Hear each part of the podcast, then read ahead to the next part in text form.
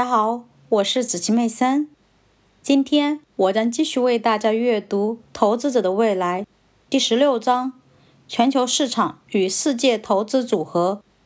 第二小节，传统观念再次出错。经济增长不能带来高的股票收益率，这一点不仅仅表现在巴西与中国的事例上。图二描绘了二十五个新兴市场经济增长率和股票收益率的情况。那些有着合理定价的市场的国家，例如巴西、墨西哥和阿根廷，尽管经济增长率是最低的，但是他们给投资者带来了最高的收益率。即使我们排除中国最快的增长率和最低的收益率，和巴西第二低的增长率和第三高的收益率。这些国家的实际 GDP 增长率和收益率之间仍然呈现负相关的关系。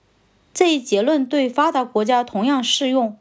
迪姆松、马什和斯汤顿在他们的代表作《乐观主义的胜利》一书中分析了十六个国家从1900年开始的数据，发现 GDP 和实际股票收益之间存在着负相关的关系。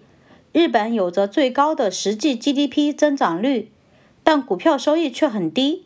南非有着最低的 GDP 增长率，而股票收益却排名第三，超过了有着更快增长率的美国。